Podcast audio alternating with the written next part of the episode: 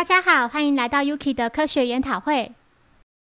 今天要带来第九十一集《抢匪住院事件》，对应漫画是单行本第十七卷第一百六十六话。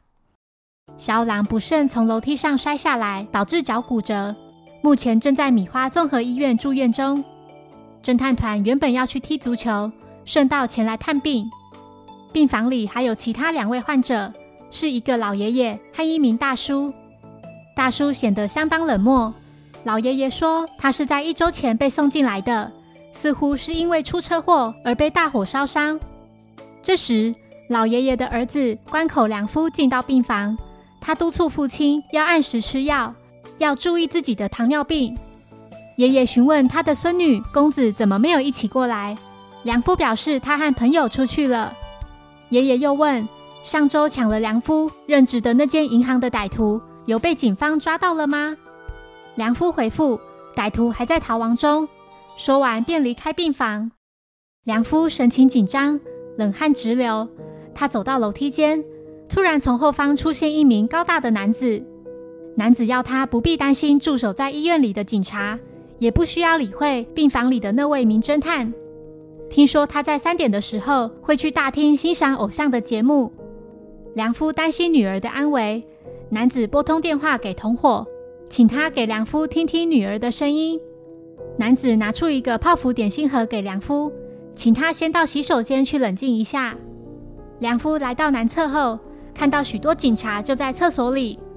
木木提到，那名烧伤的男子是强盗集团的一员，在逃亡途中发生了意外。医生会在三点半时给他看诊，届时若他能接受审问，就马上将他带来警局。良夫想借此机会寻求警方协助，其中一名警员热心地上前关切。然而令他没想到的是，这名警员要他别乱来，医院里到处都是他们的同伙。良夫孤立无援，憔悴地来到大厅坐着，不知如何是好。他抬头望向隔壁大楼的屋顶，看上去相当不安。此时，柯南默默地前来，坐在他身边，对他说：“叔叔。”千万别这么做！是不是有人要你用泡芙点心盒里装着的凶器去杀害那名烧伤的男子呢？嘘，安静听我说，别被他们发现。你父亲患有糖尿病，是不能吃甜食的。你的女儿应该是被歹徒抓到隔壁大楼的屋顶当人质了，因为你刚才一直盯着那个方向看。良夫神情惶恐地表示。有个人致电说要跟我们父女俩讨论家父的事，把我叫到这里来。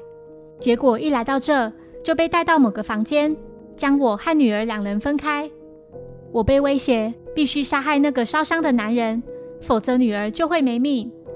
柯南说他们是打算连同你们一起解决掉，把罪名全都嫁祸给你。柯南拿走良夫手上的点心盒，并像个孩子一样兴奋地说。哇，是泡芙耶！叔叔，给我吃一个。接着打开盒子，并说：“诶，里面有支手枪耶，好酷哦！”柯南抓准时机，用增强霹雳球鞋将手上的足球踢向在场的两名歹徒。在第三名同伙得知计划失败后，立刻致电给位在隔壁大楼带着公子的女同伙。柯南麻醉歹徒，并变身为他的声音，要女同伙立刻朝向医院的大门看。接着，柯南将足球踢昏他。步美、元太及光彦三人也顺利找到公子。公子平安无事地回到父亲身边。柯南对良夫说：“他已经将原委告知警方，并表示自己名叫江户川柯南，是个侦探。”谢谢收听。如果喜欢本节目，欢迎小额赞助给我支持，谢谢。那我们下一集再见，拜拜。